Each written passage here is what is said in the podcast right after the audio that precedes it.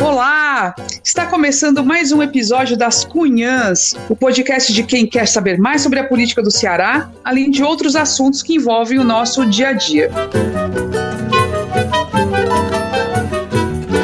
Eu sou Camila Fernandes e estou acompanhada de mais duas cunhãs, jornalistas também. A Ebele Rebouças. Olá, Ebele. Oi, Camila. Tão feliz do nosso segundo episódio, depois da nossa estreia. Prazer, viu? Prazer é nosso, né? Foi muito bom mesmo e, assim, uma, muita felicidade a gente poder estar junto de novo. E eu chamo também a cunhã Inês Aparecida. E aí, Inês?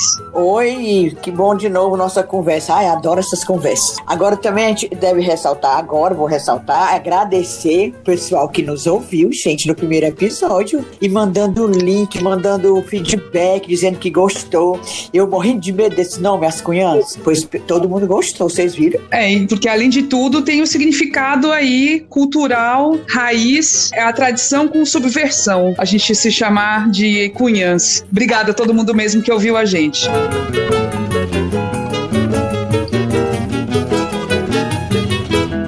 Programa de hoje, vamos falar de dois assuntos. Primeiro, vamos falar do papel dos irmãos Ferreira Gomes, Ciro e Cid e de seus aliados no plano nacional em meio à crise política que envolve o governo Bolsonaro e a Covid-19. E em seguida voltaremos a falar sobre a sucessão municipal em Fortaleza. Bora começar, Cunhãs?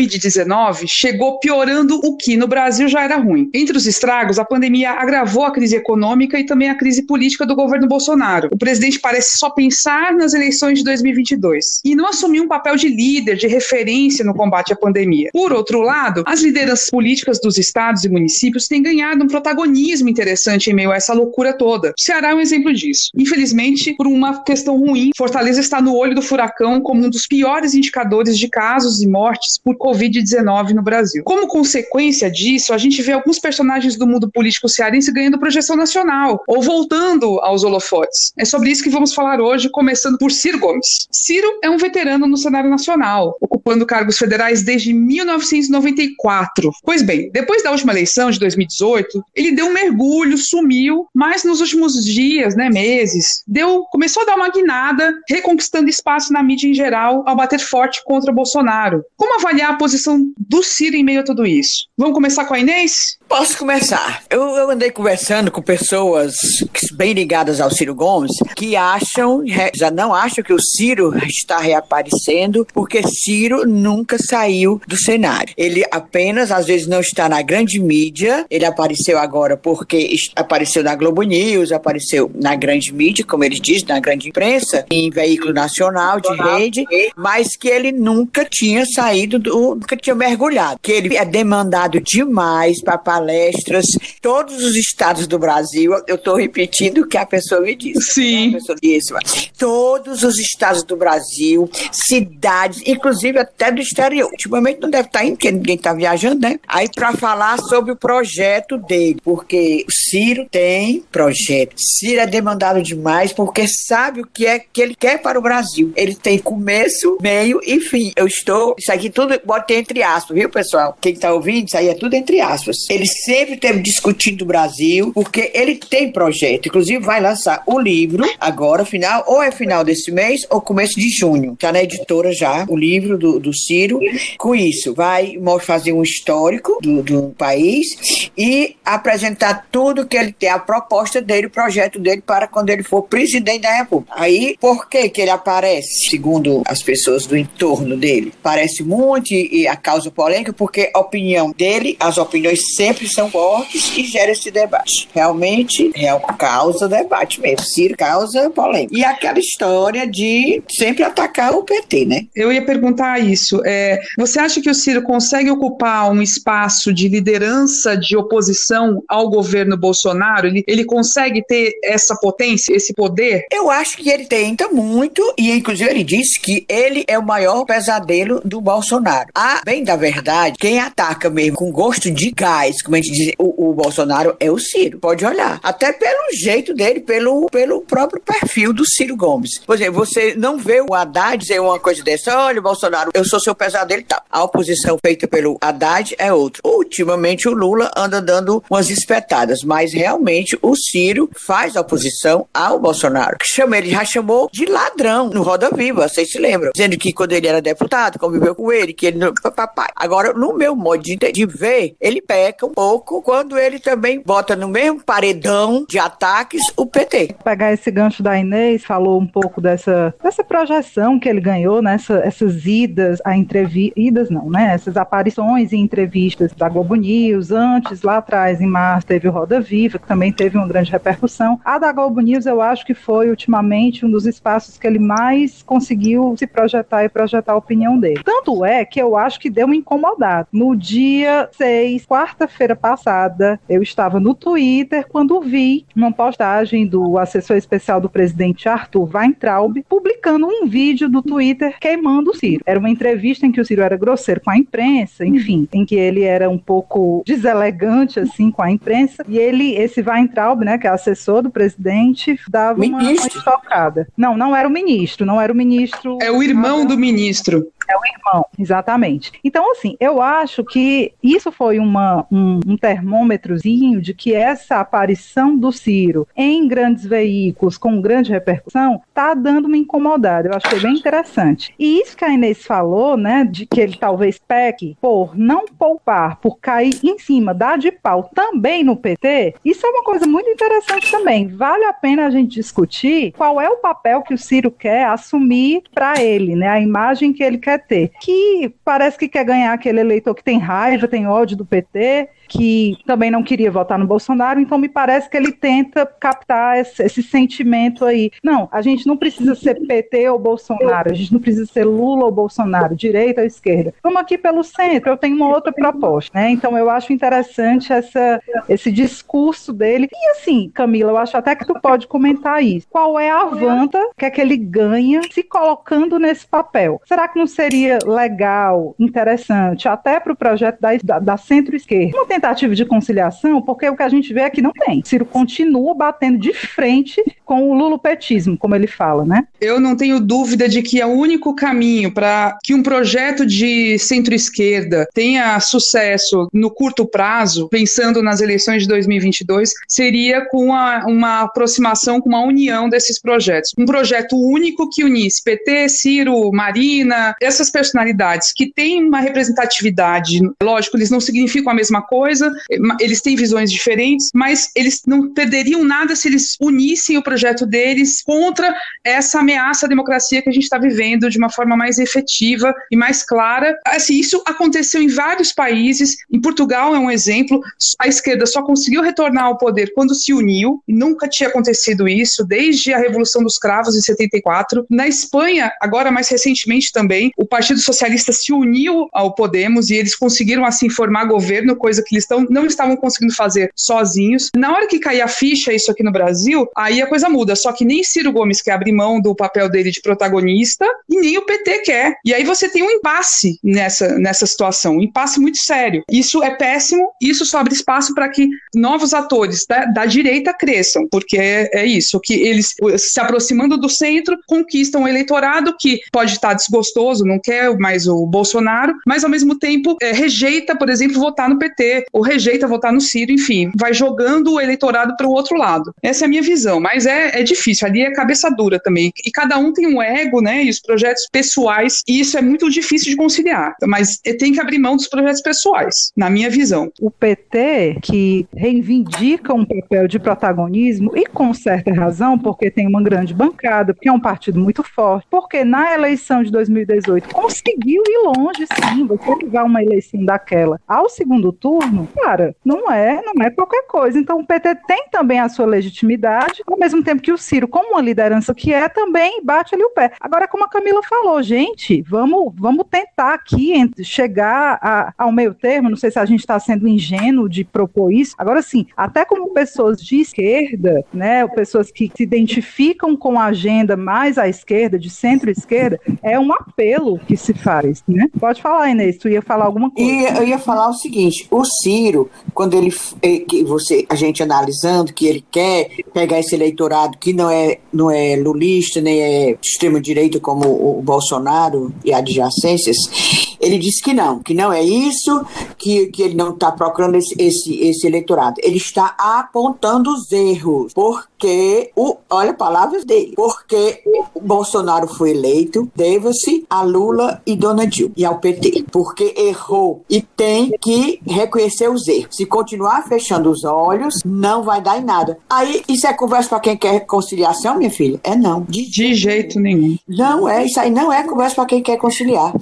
De repente, cadê outros atores? Por que, é que não aparece também gente nova? Esse pessoal que está aparecendo com esse momento agora de pandemia, por exemplo, Gamiro Santana, o do Maranhão, Flávio, Flávio Dino, Dino. tá entendendo? De repente podia renovar, dar uma ventilada nisso. O que eu acho mesmo que o Ciro tem é um pote até aqui de mágoa, que ele não se conforma da história do, de não ter sido apoiado. Aquela confusão, Lula preso, papapá, de uma hora botou o Haddad, ele era ele. Eu acho que isso aqui, ó, é um pote até aqui de mágoa. Inclusive, o pessoal do, do entorno dele, quando se refere ao PT, chama assim a petezada, ou seja, menosprezando. Um exemplo de conciliação, se a gente pensar, né, tá aqui no Ceará. O Cid, desde que era prefeito lá em Sobral, conseguiu fazer uma coalizão que era absurda, né, na época, juntar o PT com o PSDB. E no governo do Ceará, ele conseguiu manter isso, né? Ele estava sempre com o PT ali na vice, quando ele era governador, e depois ele elegeu um, um sucessor do PT, mesmo sendo Rosa Claro, né? Rosinha bebê aí, PT Rosa Clarinho, como disse a Inês. Mas ele sempre teve essa preocupação de fazer essas costuras para eliminar o máximo possível qualquer chance da oposição. Então, assim, o Cid sempre foi essa pessoa. E é uma pessoa que hoje, né, é uma figura política que hoje também está no centro do debate nacional. Ele está lá no Senado, ele ganhou um protagonismo nos últimos tempos, desde a época da Dilma, ele foi inclusive ministro da Educação da Dilma, né? Mas ele, assim, ao mesmo tempo, qual seria o papel dele? A gente não vê o Cid muito enfático contra Bolsonaro. Como é que você está vendo, Ebele, o, o, papel do Cid nesse momento? É, pois vamos falar do Cid aqui então, um pouquinho, né? Meu povo tá tão calado, eu não sou acostumada a ver Cid Gomes calado demais, não. Tudo bem que ele está participando, óbvio, né, das sessões do Senado,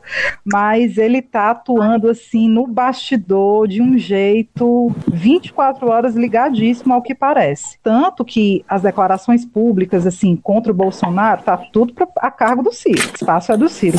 O Cid, que era um cara que tinha no Twitter, por exemplo, um espaço para criticar os adversários, para pautar a imprensa local, por exemplo, com assuntos que a política gosta, né, que a cobertura política gosta, ele tá super zen, super calado. Acho até que ele nem tá mais, me parece, pelo que eu tenho observado do Twitter do Cid, que ele não está mais gerenciando a própria conta. Tá me parecendo uma conta bem de assessoria. Mas então, o Cid, eu acho que o papel dele agora realmente está mais pro, nesse momento, apesar do, do trabalho dele como senador, enfim, é, eu acho que na política de costura está mais pro local, né? A gente tem que lembrar que ele tirou licença em dezembro do cargo dele no Senado para vir para o Ceará, justamente para tentar organizar a bagunça e deixar o negócio bem organizadinho para as eleições de 2020. Veio para cá em dezembro, articulou, articulou, janeiro, fevereiro tudo mais. Foi atrapalhado pela crise da polícia. Nunca esqueceremos da, da retroescavadeira. Vocês têm cinco minutos e nada mais. Levou os tiros. Logo em seguida, março, veio a pandemia e isso atrapalhou um pouco. Agora, o que se sabe é que ele está em Sobral, não para, 24 horas tentando fazer essa articulação para tentar organizar nos municípios parece que na, na, na região norte está tudo organizado já. A ideia é que as coligações não entrem em disputa, os partidos da, das bases não disputem entre si, ajeitou lá quem vai ser candidato, quem não vai, e a ideia é organizar isso até para 2022, para você ter um PDT coeso, uma base coesa para o Ciro em 2022, né? Então, ele está é, assumindo esse papel de articulador local. Não tenho visto, posso estar muito enganada, mas não tenho visto declarações públicas dele contra o Bolsonaro, ou mesmo até, sei lá, de apoio aqui ao Camilo, não tenho visto. É atuação de bastidor. É impressionante. Ele participou do 1 de maio, no, no, numa live? Foi, foi. Deu, foi. Ah, criticou o Bolsonaro, deu uma, é, mas realmente ele está muito calado e a assessoria dele disse que realmente os, aquele tiro que ele levou, dois tiros, prejudicou muito a movimentação dele, que ele tinha tirado licença para correr, percorrer o estado todo, é, arrumando o PDT, digamos assim. A gente sabe o que é, que é arrumar, né? O partido. Mas aí não deu certo porque achou de levar tiro. Tá aí. O que, que, é arrumar, que, que é arrumar o partido, Inês? Menina, arrumar é fazer aliança, é ver quem é que. Fulano, tu é do tal partido, que a criatura vem pro meu, que é muito melhor. A gente não sabe que é assim. Tirar, como tão, o PDS está fazendo. Tire fulano de tal canto. É assim. Não, mas assim, ele virou um ícone nacional até. Assim, a retroescavadeira marcou a história do Cid para sempre. Pessoas do país todo, mesmo que não conhecia, enfim, conhecia muito pouco, passaram a conhecê-lo depois daquilo. Isso é um fato e isso pode mais para frente de repente ser melhor explorado. Um outro elemento que eu acho, ele de uma certa forma ele abriu um espaço fora para o Ciro é, aparecer, para o próprio Camilo, né? O Camilo hoje também acabou construindo, está construindo uma liderança que chama, começa a chamar atenção nacionalmente, né? O Lula recentemente falou numa entrevista Rádio Povo, elogiou muito o Camilo e disse que ele poderia disputar, poderia ser um presidenciável do, do PT, né? Apesar de eu, assim, eu achar que é muito pouco ele falar isso só no Ceará. O Lula devia falar isso nacionalmente, devia falar isso em outros espaços. Falar aqui dentro não tem graça. Ah, teve um material da revista Veja que coloca o Camilo como uma renovação do petismo. Então, Camilo tem se projetado de uma forma muito interessante. Começou tardiamente, porque ele é muito tímido, mas começou a aparecer nos, nas redes sociais, tem feito lives lives, tem dado entrevistas nacionais, já viu entrevista do Camilo na CNN, entrevista do Camilo na Globo, enfim, ele tem aparecido muito. O motivo é péssimo, né? O Ceará está nessa situação terrível do Covid-19, mas ele está conseguindo aproveitar a oportunidade para aparecer bem e de repente isso pode colocá-lo numa posição diferente quando chegar mais perto de 2022. Camila, só complementando isso que você está falando, é interessante ver como o Nordeste tem despontado essas lideranças do Nordeste né? Ceará, o Maranhão, eles e, e toda essa coisa do consórcio Nordeste no meio dessa história da pandemia, deu uma projeção muito interessante para esses líderes. Né? Você falou no Camila, a gente falou no Flávio. Então, assim, ontem eu estava vendo, a gente está falando do Camilo, eu estou só colocando um outro exemplo. Eu estava vendo o Roberto Cláudio na Globo News, junto com o prefeito de Niterói. A performance, o desempenho, e eu acho que a seriedade com que esses líderes estão lidando com a pandemia, no Nordeste, com, essa, com essa, esse selo também está dando uma oportunidade muito interessante para esse pessoal. Foi o que eu falei há quase nesse instante, há pouco tempo, que ia haver uma renovação, uns ventos novos, uns ventos mais frescos, nessa história que a gente costuma chamar esquerda, outro lado. Não é só os mesmos nomes, os mesmos, como eu falei há pouco tempo, Flávio Dino do Maranhão, Camilo aqui e tal. E essa do Lula, muito sabidinho, muito fofo, só dizer aqui que o Camilo é uma liderança. Duvido, Deodó, que o PT, que, cuja sede é São Paulo, vai alavancar a candidatura de nem, ninguém aqui do Nordeste, não. Eu, eu me chamo, me chamo Inês Aparecida. E, e realmente aquela reta escavadeira do, do, do Cid foi ótimo. Até fantasia de carnaval. Você não se lembra, não? Um monte de, de gente fantasiada de, de reta escavadeira no carnaval. Você tem cinco minutos e nada mais. Você tem cinco minutos. a gente tem essa, esse surgimento de novas lideranças aqui no Ceará, Maranhão, mas ao mesmo tempo é sem esperança. O Camilo tem clareza disso. O PT, de forma alguma, o Lula vai conduzir um processo eleitoral tendo em conta a indicação de alguém fora do eixo. Eu ia falar Rio-São Paulo, mas eu, eu, é praticamente restrito a São Paulo. É assim, é quase impossível. Então, o Camilo tem clareza disso e por isso mesmo ele segue muito mais fiel aos Ferreira Gomes do que ao próprio PT. Ele mantém a, a, a legenda no Ceará, que é forte, né, que é importante. O PT é um partido nacional muito forte, mais forte do que o PDT, mas sem dar muita bola, né, sem, sem ter muita esperança de crescimento dentro do partido. Né. Essa limitação é meio evidente. Agora, Inês, a gente pensando aqui, beleza, o Ciro, o, aliás, o Cid sempre foi muito conciliador, tentando, tá tentando organizar as eleições aí no, no interior todo, mas Fortaleza, como a gente já falou na semana passada, tá uma baita de uma indefinição para saber aí quem vai ser o sucessor do Roberto Cláudio. E a base, a gente citou alguns nomes na semana passada, mas a base tá muito mais, é, tem, muita, tem muito mais concorrência do que a gente pode imaginar, né? Não é muito simples isso. Como é que tá? Como é que foi a tua apuração em relação a isso? Inclusive, teve gente que, os nossos ouvintes, nossos seguidores, reclamando que a gente não falou de nome de fulano, de ciclano. Então, a gente fez um apoiado para essa semana. Vamos lá. É muito candidato para Demais. Né, Camila? Ah, mas cadeira E é candidato a ser candidato, né? É ah, candidato a candidato. É, e tem uns que só são mesmo assim folclore. Vereador Antônio Henrique, todo mundo fica, ah, mas o vereador Antônio Henrique, presidente da Câmara, também quer ser candidato a prefeito. Ele é, o, é o seguinte, o Antônio Henrique, ele faz parte do círculo de ação do deputado Sarto Nogueira, presidente da Assembleia. Um é presidente da Câmara, outro da, da, da, da Assembleia. Inclusive, o Sarto chama o Antônio Henrique de meu amigo irmão. Ou seja, não há, pelo menos agora, possibilidade do Antônio Henrique querer ser candidato, porque também Sarto Nogueira dizem que tem pretensão.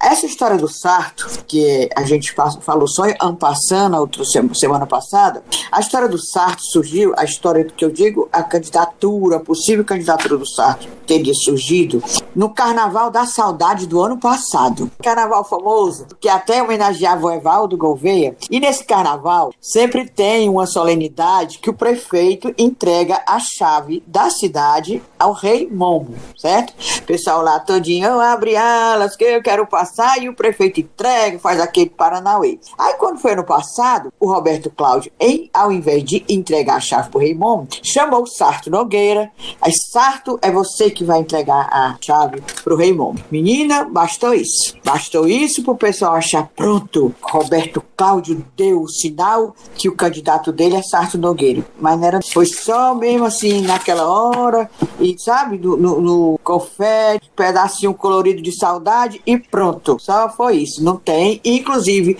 gente lá muito próximo do Sarto, do, do deputado Sarto, presidente da Assembleia, diz que dentro da Assembleia lá, no gabinete, nas coisas que o acidente, não é assunto corriqueiro essa história de Sarto Nogueira ser candidato, certo? Pronto, PT, saudações. Quem é que também ventilou o tempo candidato, como candidato? Elcio Batista. Quem é Elcio Batista? Sociólogo. Ele é chefe da Casa Civil do governo uh, Camilo. Realmente, ele pôs o nome dele, isso aí ele pôs o nome dele à disposição como uma opção. Mesmo sabendo que era difícil pelas condições políticas.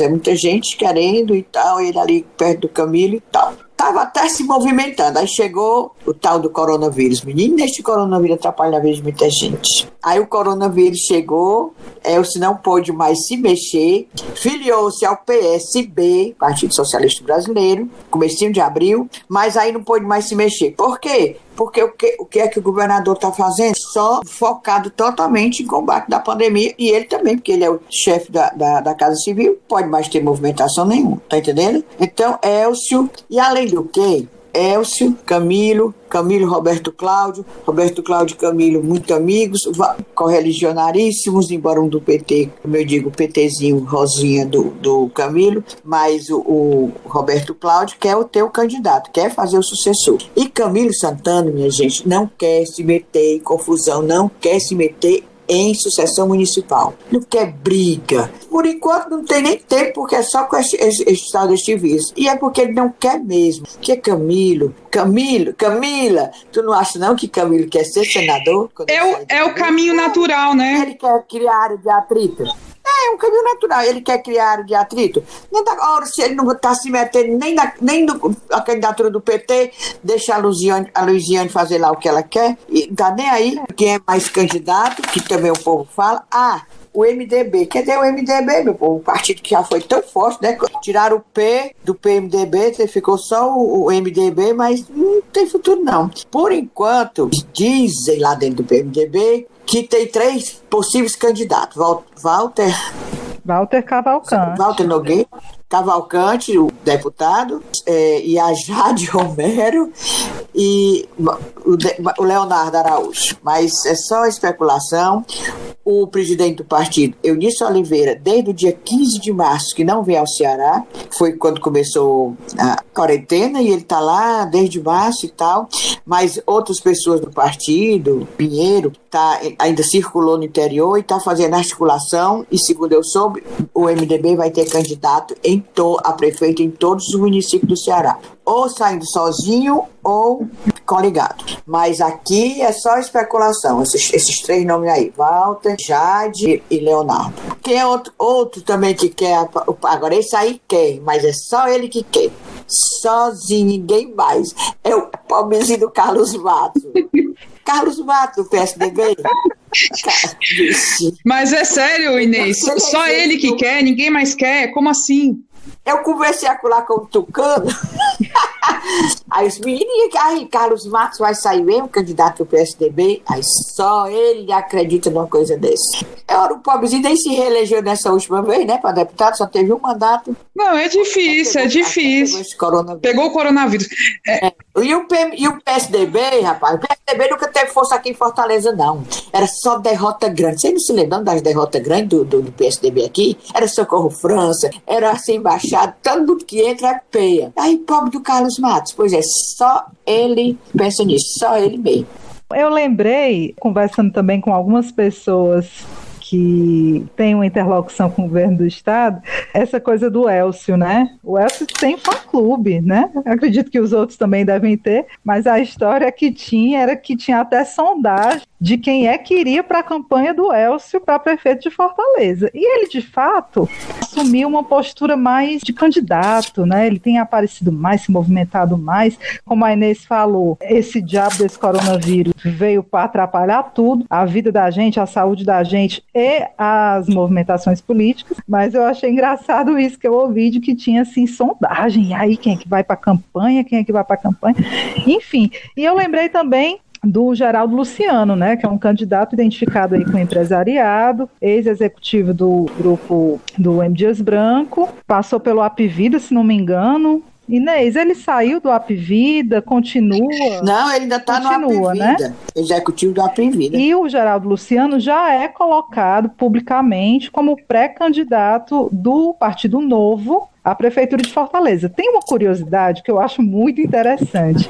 O Novo faz processo seletivo para definir os candidatos a vereador e a prefeito. Eu achei uma graça, achei muito interessante, que eu nunca tinha visto isso na minha vida. Que eu não sei como é que funciona o processo seletivo, mas você tem que se cacifar. Seu Gerardo Luciano não é assim, não. Não é só você querer, não. Então, ele é o aprovado no processo seletivo do Novo, é o candidato. Tem essa coisa de ser um cara identificado identificado realmente com esse grupo mais abastado da cidade, do, é o candidato do empresariado, né, defendendo todas aquelas bandeiras do novo, mais liberal e tudo. E tem também, a gente até falou bem rapidamente na, no episódio passado, da necessidade dos partidos lançarem candidatos para fazer vitrine também aos candidatos a vereador, porque lembrando, pelas novas regras eleitorais, não pode mais ter coligação para vereador Você disputa ali com seu partido e pronto. Então, talvez isso encoraje essas candidaturas, né? O próprio PS, o PSDB talvez tenha um pouco a ver com isso, não sei. Mas Geraldo Luciano é um nome, só falta passar agora por convenção do partido mesmo para definir. É, vamos ver quando, vamos acompanhar para saber, assim, quando vão acontecer essas convenções, se vão ser adiadas, né? Se as eleições forem adiadas, enfim, acho que esse cenário está cada vez mais forte, adiar as eleições. Futuro está indefinido, mas é isso. Assim, o que tem de gente querendo esse pepino, né? Que é, no fim das contas é o pepino enorme ser prefeito de uma cidade com pouco dinheiro e muito problema, mas todo mundo quer, né? É incrível. A gente vai agora terminar essa parte do bate-papo e vamos para o quadro que todo mundo espera. Quadro que onde a gente pode desabafar, mandar recados, que é o Discunhã.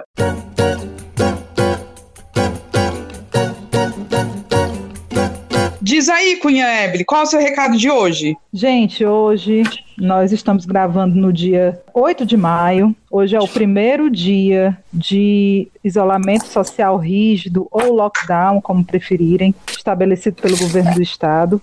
E é, eu passei o dia assim meio observando a cidade. A minha janela dá para um pedacinho do aterro da Praia de Iracema. E todo dia, desde o dia 18 de março, quando começou essa história de distanciamento, todo dia tinha muita gente correndo na areia, tomando banho de mar, passeando pelo calçadão. Hoje, em mais de o quê? Mais de 45 dias, bem 50 dias ou mais, foi a primeira vez que eu vi essa parte do aterro completamente vazia.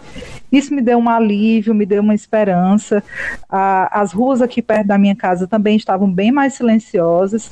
Então, assim, é, é a impressão do primeiro dia, né? Eu estou otimista, espero que as pessoas respeitem. No próximo episódio já vai dar para ter uma avaliação mais consolidada disso. Mas é isso, é mais um desabafo e desejar que isso de fato seja respeitado e a gente possa ter uma queda aí nesses índices tenebrosos da doença. E tu, Inês, qual é o seu tema de hoje no Discunhã? Discunhã, menina, eu não sou baú. Então, o pessoal me diz uma coisa no pedido off, eu a Ebre falou no Geraldo Luciano, né, nesse executivo aí, que foi grande executivo do grupo M. Dias Branco, que agora é candidato do Novo, fez a prova, passou, queria saber como era essa prova. Mas ele era o queridinho lá do, do M. Dias Branco, pois agora é persona não grata. Agora não me perguntem por quê, mas ele não é mais o queridinho dos M. Dias Branco. Ou seja, se candidatar, não vai ser assim, unanimidade do empresariado, não. Viu, gente? É, vamos, assim, com o tempo, de repente, a gente fica sabendo, né, qual foi o motivo dele deixar de ser queridinho do grupo onde ele trabalhou por tantos anos, né? Isso deve ter uns bastidores loucos aí. Bom, agora eu vou no meu. Aliás, antes do meu, do meu recado, eu vou trazer o recado de, de uma jornalista colega nossa, a Caroline Viana, que deixou o recadinho ali no, no Instagram, quando foi falado de Escunhã, né? Ela reclamou da pouquíssima quantidade de testes para Covid-19 que estão sendo disponibilizados. E a gente vê todo dia as notícias no, na TV, nos jornais, enfim, dizendo o quanto está sendo subnotificado, né? O, a quantidade de pessoas com a doença, as mortes mesmo, mesmo quem morre no consegue saber se a morte foi causada ou não pelo Covid pela falta de exames. Isso é um absurdo mesmo. O mínimo que devia estar acontecendo era que é, houvesse, de fato, um aumento do número de exames aí disponíveis para saber o que está acontecendo, porque no escuro a gente fica numa situação muito pior, né? Não é só o medo da doença, é o desconhecimento total do que está acontecendo. E agora eu vou para o meu recadinho, que também é sobre a Covid. A gente não tem como saber se já chegou ao pico da doença, mas certamente estamos numa situação gravíssima, né? Porque os hospitais estão todos lotados. A gente já ouviu que vários hospitais, inclusive privados, anunciaram que estão com, a, com seus leitos lotados e tudo. Quero deixar uma sugestão aqui no, no meu disco Inhã. Seria extremamente oportuno que a gestão dos leitos, tanto de enfermaria como de UTIs, mas principalmente os leitos de UTIs, fosse tivesse uma gestão centralizada, uma fila única, para que os mais pobres não morram enquanto há vagas disponíveis aí em hospitais privados privados e que isso inclua também a, os hospitais do Exército. Chegamos ao final do episódio de hoje. Ah, Camila, de... lembra aqui aos nossos queridos seguidores, nós também estamos em várias plataformas. Sim. Deezer, Spotify, Castbox, vou falar bem chique, olha. Castbox, Breaker e Rádio Public. Viu? É só nos, nós ah, estamos cara. onipresentes, né? Como você diz. É legal porque isso é democrático, né? Não precisa estar tá pagando nenhuma plataforma para ouvir a gente. E assim, esperamos que logo, logo a gente esteja em mais, esteja no Google também, que o Google bota um boneco danado para aceitar o podcast, mas vamos chegar lá. A gente quer agradecer todo mundo, todo o carinho que a gente recebeu no lançamento do podcast, foi bom demais, Ave Maria. E reforçar que a gente aguarda opiniões, sugestões, críticas, recadinhos, pode mandar o que achar, o que vier na cabeça, tá certo? A gente está tanto no Twitter, que é bem facinho de achar a gente, no Ascunhãs Podcast, como no e-mail, que é a mesma coisa, ascunhanspodcast.gmail.com. Então é facinho achar a gente. Não acha se não é, é assim, a gente está em todo canto, fora os nossos perfis pessoais, que aí a gente, principalmente a Inês Aparecida, é mais conhecida que nota de dois, né? É. quantos anos, quantos anos de jornalismo, hein, Inês? E de cobertura política? Como é? Quantos anos quantos... circulando pelas, pelos bastidores Circo, da política? Como é que é dia circulando, rodando? não, é, eu, não, eu, jornalismo mesmo, eu, quando eu comecei, eu não fazia política, mas logo depois fui para porque eu entrei no jornalismo final da década de 70, é. plena ditadura ainda, que a, que a outra lá disse que não tem, aquela Eduardo. O que que tem? Morreu de Sempre morre. Pois é, entrei no tempo da ditadura. Era. Você faz muitos anos, mas continuo gostando, menina, continuo gostando. Assim, pois, gente. Nós três, né? Pois boa semana para todo mundo, beijinhos e tchau, viu? Beijo. Tchau, tchau. Beijo. beijo.